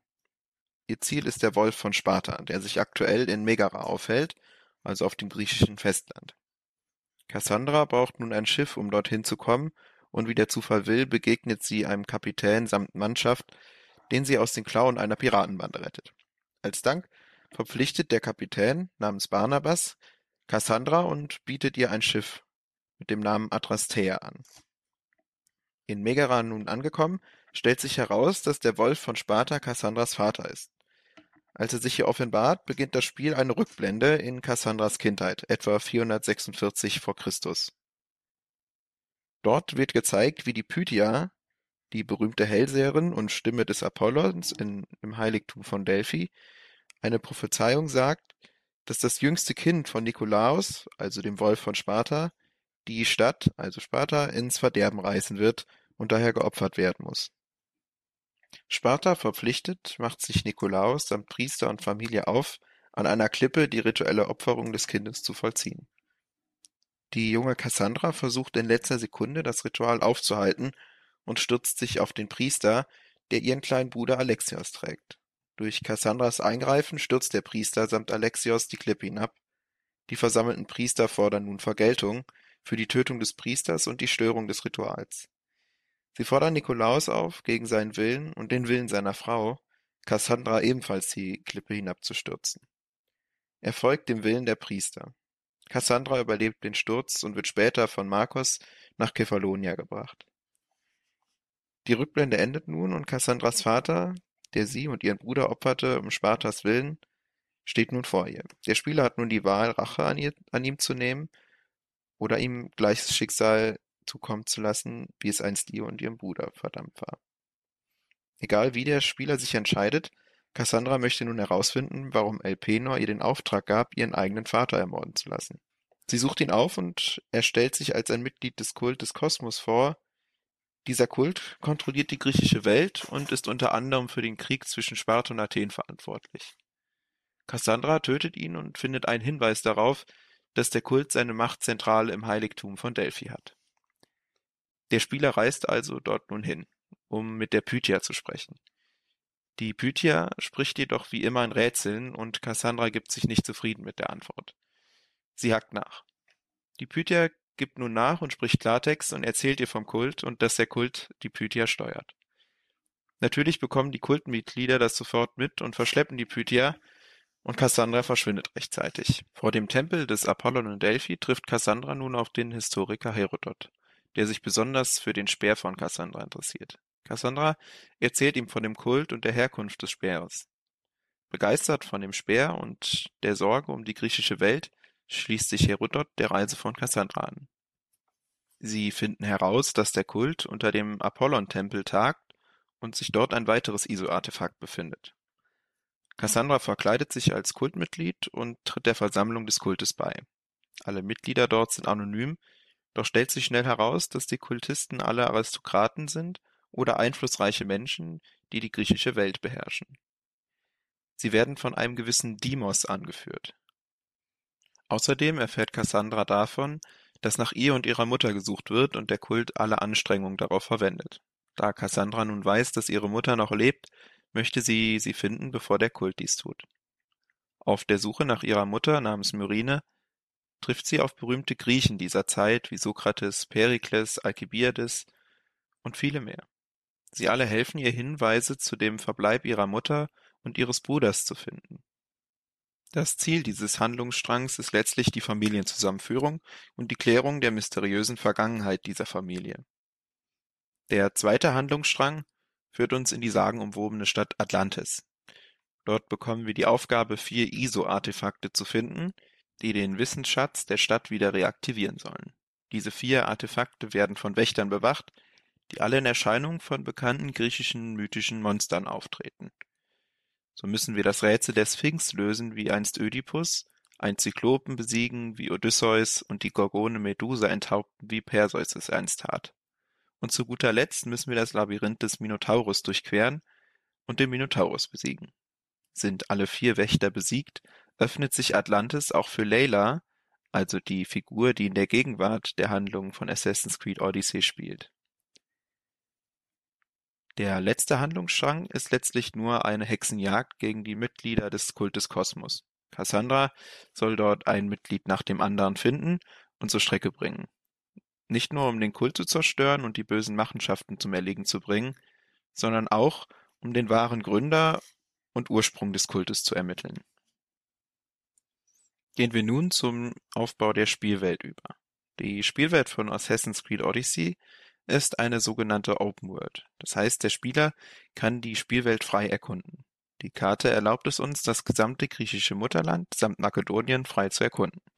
Mit dem Schiff können wir die Ägäis und die vielen griechischen Inseln als auch Kreta erkunden. Leider nicht erkundbar, auch wenn sie Teil der griechischen Welt damals waren, sind Thessalien, Sizilien und die ionische Küste. Alle Gebiete haben bestimmte Stufenbegrenzungen. Diese Stufe beschreibt die Erfahrung, die ein Spieler mitbringen sollte, um diese Region zu bereisen. Hat der Spieler gerade erst begonnen und ist noch in der ersten Erfahrungsstufe, sollte man sich nicht mit höherstufigen Gegnern anlegen, da diese weitaus stärker sind. Die Entwickler von Assassin's Creed geben sich bei ihren Spielen besonders viel Mühe, um die historischen Settings authentisch wirken zu lassen. Sie beschäftigen dafür sogar einen eigenen Historiker in ihren Reihen.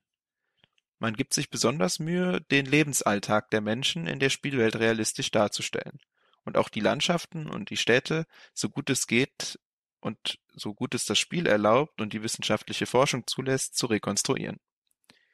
In diesem Video zur Gestaltung Athens im Spiel wird dies besonders klar. Natürlich ist eine zu 100% gerechte Konstruktion nicht möglich und das Spiel hat auch nicht den Anspruch, alles eins zu eins darzustellen. Nun beschäftigen wir uns mit der Spielerinteraktion. Also, was macht man eigentlich in dem Spiel? Das Spiel ist ein sogenanntes Action-RPG, also ein Rollenspiel mit ausgeprägtem Kampffokus. Das Rollenspiel erlaubt es uns, in Dialogen mit NPCs, also Charakteren, die nicht vom Spieler gesteuert werden, Entscheidungen zu treffen, die sich auf den Verlauf einer Quest oder der Handlungen des Spiels auswirken können. Hinzu kommt natürlich das Erkunden und Erforschen der Spielwelt. So kann man alle möglichen historischen Orte besuchen, alte Gräber durchforsten oder in den Wäldern Nordgriechenlands Jagd auf Wildschweine machen. Wir handeln außerdem mit Waffen und Rüstungen, die wir finden oder zerlegen und verkaufen ihre Einzelteile weiter oder nutzen sie, um unsere Rüstung zu verbessern. Wir können außerdem Söldner- und Botenaufträge absolvieren und so unsere Reputation unter anderen Söldnern erhöhen. Maßgeblich ist natürlich das Kampfsystem des Spiels, das uns aus verschiedenen Fähigkeiten wählen lässt, die uns der Speer des Leonidas verleiht. So können wir uns eher auf Pfeil und Bogen oder auf leichte oder schwere Waffen wie Keulen oder Hammer spezialisieren. Für jeden gewonnenen Kampf gewinnen wir Erfahrungspunkte hinzu, die wir in unsere Fähigkeiten stecken können, um sie zu verbessern. Jede Rüstung und jede Waffe, die wir finden, haben besondere Eigenschaften. Manche sind gut, manche weniger gut. Ein weiterer Aspekt des Spiels ist der Krieg zwischen Athen und Sparta. Im Rahmen dessen können wir uns entscheiden, große Schlachten auf dem Land oder auf dem Meer jeweils für Sparta oder Athen zu schlagen. Dieser Teil des Spiels ist jedoch rein optional und hat keinerlei Einfluss auf die Haupthandlung. Vielen Dank, Jan, für diese Vorstellung von Assassin's Creed Odyssey. Daran schließen sich jetzt nochmal Beobachtungen von Simon Kleinschmidt an zur Odyssee-Rezeption in Assassin's Creed Odyssey, wobei sich Simon jetzt auf die Missionen im Spiel konzentrieren wird. Missionen mit direktem Bezug zur Odyssee. Kephalenia, das Totentuch der Penelope.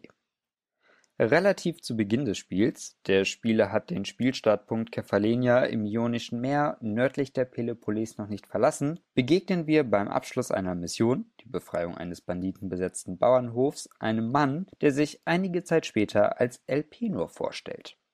Der Fremde bittet den Spieler darauf folgend, ihn zum Strand zu begleiten. Hier zeigt er auf eine kleine Insel in Sichtweise nordöstlich vom Strand hinter einer kleinen Meerenge. Ithaka. Elpenor bittet den Spieler, das Totentuch der Penelope, welches eigentlich ihm gehöre, aber gestohlen wurde, zurückzuholen. Ungläubig und zuerst an der Geschichte zweifelnd, aber letzten Endes doch bereit zu helfen, machen wir uns auf einem kleinen Boot auf den Weg über die Meerpassage und erreichen die vom Badienten besetzte Insel. Am Strand gelandet, erscheint ein Hinweis zu einem neu entdeckten Ort, der Palast des Odysseus. Der Palast beziehungsweise besser gesagt die Ruinen sind hierbei vom Aufbau und der Architektur der mykenisch und minoischen Anlagen, beispielsweise auf Kreta und in Tyrinth zu finden, inspiriert. Große und breite Mauern umkreisen viele kleine quadratische und rechteckige Räume, welche ihrerseits einen großen zentralen Hof umlagern. Die monumentalen Mauern sind an vielen Stellen eingebrochen, Dächer sind kaum noch vorhanden. Die gesamte Konstruktion wird von wild wuchernden Pflanzen überwachsen. Es ist klar zu erkennen, dass sich die Game Designer an den Lageplänen der alten, real existierenden Palästen orientierten, wie einst auch schon Homer, als er die schon damals mythische Vorgeschichte seiner trojanischen Helden und deren Lebensweise verfasste, wenn es ihn als Individuum denn gab. Die Konstruktion der Game Designer, das heißt die Visualisierung des Palastes, ist ein gelungenes Beispiel für die Verbindung von existierenden Hinterlassenschaften und die lückenlose, sinnvolle Ergänzung von nicht nachweisbaren Narrativen. Wir haben zwar die Überreste der mykenisch-minoischen Palastanlagen, ein Palast des Odysseus ist überdies archäologisch nicht nachweisbar. Die Designer füllen diese Lücke, indem sie mit dem vorhandenen Material arbeiten und daraus etwas gleichartig Realistisches ableiten. Selbst die Bemalungen und Fresken an den Wänden sind detailgetreu und identisch mit den Überresten der mykenischen und minoischen Kulturen. So wurde als Vorlage die Rekonstruktion eines minoischen Freskos aus dem Palast von Tyrinth, datiert ins 14. bis 15. Jahrhundert vor Christus, von den Designern eins zu eins übernommen. Auf dem weiteren Weg durch den Palast und vorbei an den zahlreichen Banditen findet der Spieler ein kleines Tontäfelchen. Auf diesem liest sich ein Hinweis für einen Schatz, der vom Spieler gefunden werden kann, sobald er die Rückkehr des Odysseus bei seiner Heimkehr nachempfindet und das Gehöft aufsucht, auf dem Athena dem vielgewandeten Odysseus seine Verkleidung gab, um die Freier zu umgehen. Gemeint ist Melianthos Ziegenhof, welcher sich im Spiel nördlich der Palastanlage befindet. Wir setzen unseren Auftrag fort, erlegen den Dieb und nehmen das Tuch, welches das Totentuch sein soll, an uns und kehren mit diesem zu Elpenor zurück.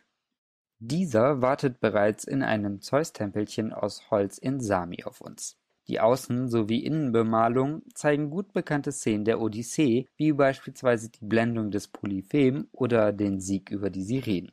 Auch hier erfanden die Designer nicht haltlos neue Motive, sondern kopierten Illustrationen attischer Keramik aus dem 7. und 5. Jahrhundert vor Christus und bearbeiteten lediglich das Farbspektrum von schwarz bzw. rotfiguriger Vasenmalerei in ein polychromes Farbbild.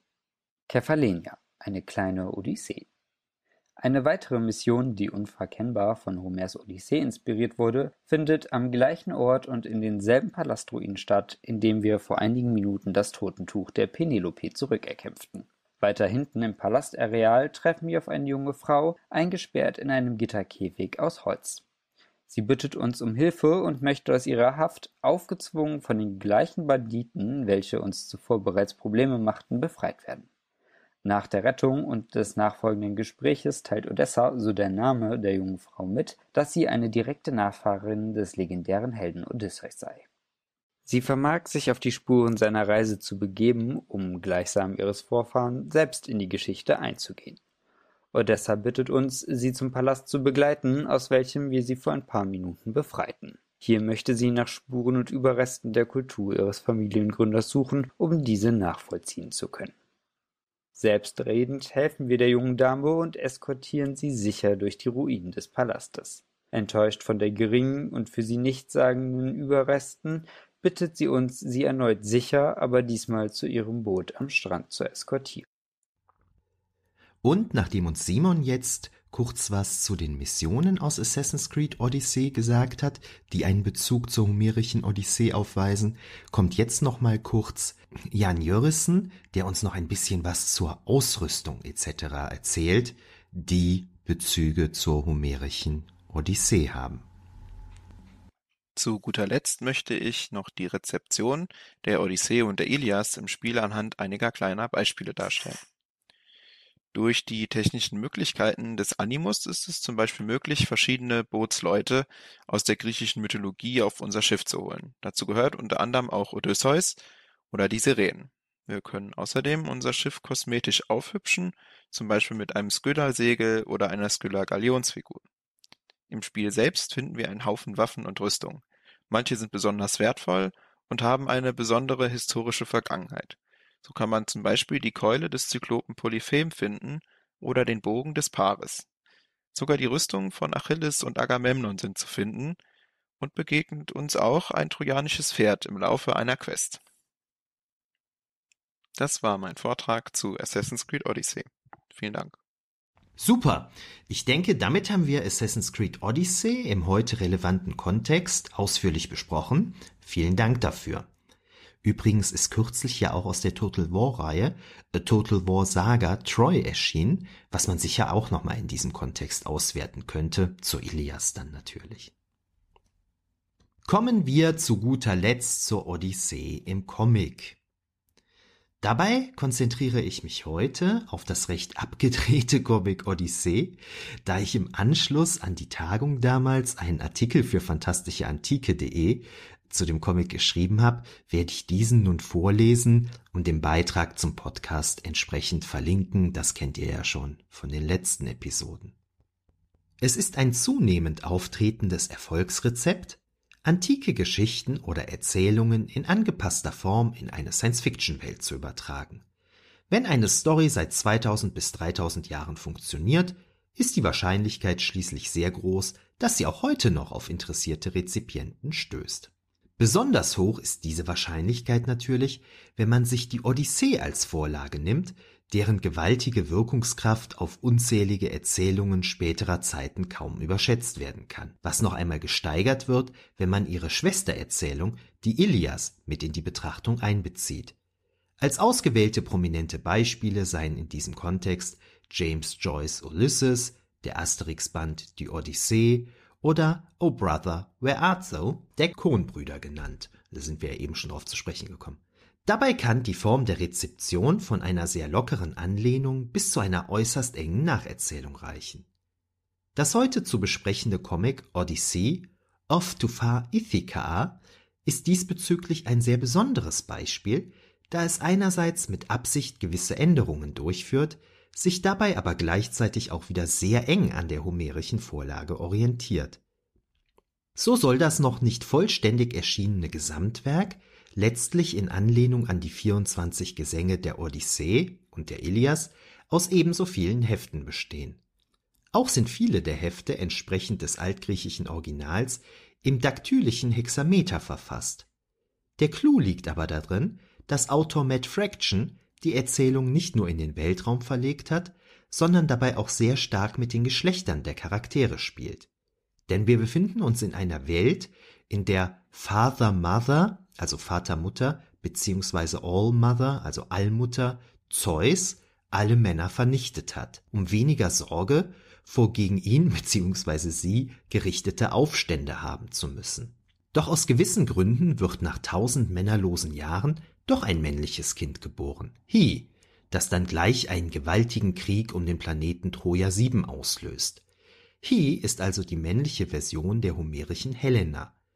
Dass der Krieg ausgerechnet auf Troja 7 und nicht auf Troja 3 oder Troja 12 stattfindet, ist eine Anspielung darauf, dass die historischen Hintergründe des Trojanischen Krieges in die Zeit eingeordnet werden, deren Überreste in der archäologischen Ausgrabungsschicht Troja 7 liegen.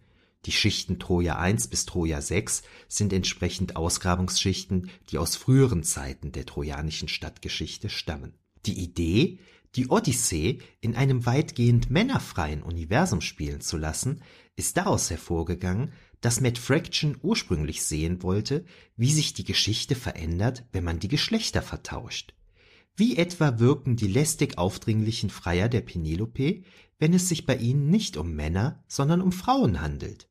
Bald hatte Fraction jedoch eingesehen, dass ein bloßer Geschlechtertausch nicht radikal genug ist, weshalb er sich dann dazu entschloss, Zeus sämtliche Männer vernichten zu lassen. Daher sind nun alle Helden wie Odysseus, Agamemnon, Menelaos usw. Frauen, deren Partner sogenannte Sibex sind, die einem dritten Geschlecht entstammen. Denn nachdem Zeus die Männer ausgelöscht und die Kreation neuer Männer verboten hatte, entschied sich seine bzw. ihre Tochter Promethene, also Prometheus, dazu, die Vorgaben der Mother-Father-Gottheit zu umgehen, indem sie Geschöpfe erschuf, die weibliche Eizellen in ihren eigenen Körper aufnehmen können, um diese dann zu befruchten und auszutragen. Durch die Geschlechterwechsel ist es teilweise schwer zu sagen, wer nun eigentlich welches Geschlecht hat. So ist Hera zwar körperlich ganz klar eine Frau, doch trägt sie einen wallenden Bart. Athene hingegen könnte ein Mann sein. Wie leicht anhand der Darstellung des He, also Helena, sowie an diversen weiteren Szenen zu erkennen ist, eignet sich das Comic nicht für eine jüngere Leserschaft. Bisher ist nur der erste Zyklus erschienen, der die Bände 1 bis 12 umfasst. Die ersten fünf Bände des ersten Zyklus erzählen die Geschichte der Odyssea, also Odysseus, die nach der Eroberung von Troja 7 zurück nach Ithaca, also Ithaka möchte, während die Bände 6 bis 10 die Erlebnisse von Ene, damit ist Menelaos gemeint, und He, also Helena, nachzeichnen. Die Bände 11 bis 12 handeln schließlich von Gamem, Agamemnon und dem Untergang des Hauses Atreus. Ab Band 6 verlassen wir also die Odyssee und wenden uns anderen antiken Quellen zu. Zyklus 2 soll demselben Aufbau folgen, so dass die ersten fünf Bände wieder die Odyssee adaptieren. Der Beginn von Band 1 entspricht dem Anfang der Odyssee, in dem wie auch bei der Ilias die Muse angerufen wird. Die gewaltigen, von Christian Ward gezeichneten Bilder, die sich bewusst am Stil europäischer Comics der 70er Jahre orientieren, setzen das recht spektakuläre Unterfangen gekonnt in eine bunte Darstellung um. Dabei werden viele Kreisformen verwendet, um das weibliche Element zu unterstreichen, während die Darstellungen grundsätzlich auch immer ein bisschen an Unterwasserwelten erinnern sollen, um die Bedeutung des Meeres für die Odyssee auf das Comic zu übertragen. Ausgehend von der Idee, dass klassische Raketen als Phallus-Symbole eher männlich besetzt sind, ist die Odyssee, das Schiff der Odyssea, von ihrer Form her an weibliche Fortpflanzungsorganen orientiert. Odyssea selbst ist bewusst ethnisch undefinierbar gehalten, um möglichst viel Identifikationspotenzial zu bieten. Die Rüstung der Odyssea ist eine futuristische Adoption klassischer griechischer Rüstungen. Der grobe Ablauf der Erzählung entspricht dem der Odyssee. Zuerst finden wir Odyssea und andere Kriegerköniginnen, die siegreich für Achäa, also die Achaier, gekämpft haben, auf Troja 7, wo sie voneinander Abschied nehmen und in ihre jeweilige Heimat aufbrechen. Im Fall der Odyssea ist dies natürlich Ithakaa, also Ithaka, wo die Sebex Penelope und ihr Sohn Telem, Telemachos, auf sie warten. Hier muss man dazu sagen, nach Chi ist eine gewisse Zahl weiterer Männer geboren worden, so zum Beispiel Telem. Zunächst stößt Odyssea dabei auf die Kikonen, also die thrakischen Kikonen, die im Krieg auf Seiten von Troja 7 gestanden hatten, bevor sie sich zur Zerstreuung auf die Welt der Lotophagen zurückzieht. Dann stürzt die Odyssee auf dem Planeten Kylos ab, wo die Besatzung auf die Kyklopin Polyphem stößt. Dieser Erzählstrang ist außergewöhnlich lang, was sicherlich mit der enormen Popularität der Polyphem-Episode zusammenhängt. Auf Aeolia treffen Odyssea und ihre Frauen schließlich den Windgott Aeolos und seine Nymphets, also Nymphen. Lediglich eine Episode um einen Tempel des Apollon wird im Comic anders angeordnet. Unterbrochen werden die Abenteuer der Odyssea immer wieder von Ereignissen aus der Welt der Göttinnen und Götter, na, also wie gesagt, das mit den Geschlechtern ist also ein bisschen schwierig zu sagen, die wie auch im griechischen Original wiederholt in das Geschehen eingreifen. In modernen Adaptionen homerischer Werke wird die Welt der Götter oft weitestgehend ausgespart, wie zum Beispiel bei Ulysse von 1954 haben wir eben drüber gesprochen, oder Troy aus dem Jahre 2004, wofür es verschiedene Gründe gibt. Im vorliegenden Comic passt die Welt der Götter jedenfalls bestens in die Erzählung und kommt der homerischen Vorlage diesbezüglich wesentlich näher als weniger fantastische Werke. Natürlich muss man dazu sagen, dass es das Comic vermutlich wesentlich leichter hat, Götter einzubauen, wirken diese in Filmen doch häufig ein wenig peinlich.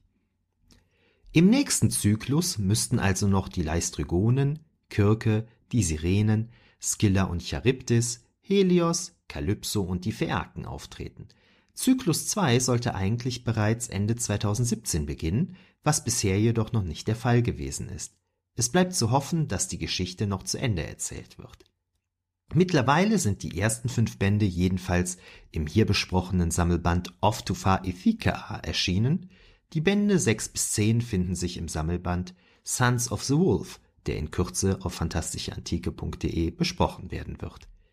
Wie wir gesehen haben, versetzt Odyssey die Odyssee in ein ganz anderes Setting, bleibt ihr aber jedoch in vielerlei Hinsicht treu. Eine abschließende Bewertung kann wohl erst erfolgen, wenn alle Bände der Reihe erschienen sind. Schlussgedanken.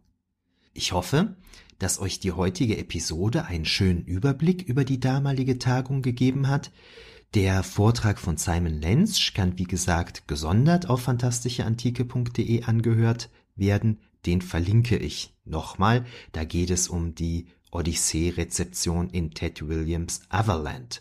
Das ist übrigens thematisch sehr ähnlich zu dem Aufsatz, den Simon in meinem Sammelband Antikenrezeption in der Science Fiction geschrieben hat. Zu guter Letzt möchte ich mich noch einmal bei Regina Sommer, Suna Niemetz, Hugh Lupton, Daniel Morgan, Zeng Virak Zalka, Katharina Kostopoulos, Simon Lenz, Simon Kleinschmidt, Jan Jörissen, Eva Keblowski und Mario Lanzmann sowie Danika Zeus für ihren jeweiligen Einsatz bei der Tagung oder für die Tagung bedanken. Das wäre ansonsten einfach schlicht und einfach nicht möglich gewesen. Vielen Dank dafür. Solltet ihr Anmerkungen oder Anregungen haben, würde ich mich freuen, wenn ihr diese über die Kommentarfunktion auf fantastischeantike.de oder auf YouTube mitteilen würdet. Außerdem wäre es klasse, wenn ihr, insofern euch der Podcast gefällt, versteht sich, ihn auf YouTube, Spotify, Apple Podcasts und so weiter abonniert und gegebenenfalls bewertet, damit wir ein bisschen mehr Reichweite bekommen. Toll wären aus demselben Grund auch Bewertungen auf fantastischeantike.de, auf Facebook oder Likes auf Instagram. Und zum Abschluss möchte ich noch einmal kurz auf die Kollegen Simon und Sebastian vom Trek am Dienstag Podcast zu sprechen kommen. Die beiden machen nicht nur einen großartigen Star Trek Podcast, in dem sie chronologisch sämtliche, sämtliche Folgen sämtlicher Star Trek Serien von TOS bis in die heutige Zeit durchsprechen, sondern die beiden sind auch immer extrem hilfsbereit, wenn ich technische Fragen habe und so weiter, was eine ganz, ganz coole Sache ist. Solltet ihr also Star Trek mögen, hört unbedingt einmal bei Simon und Sebastian bei Trek am Dienstag hinein.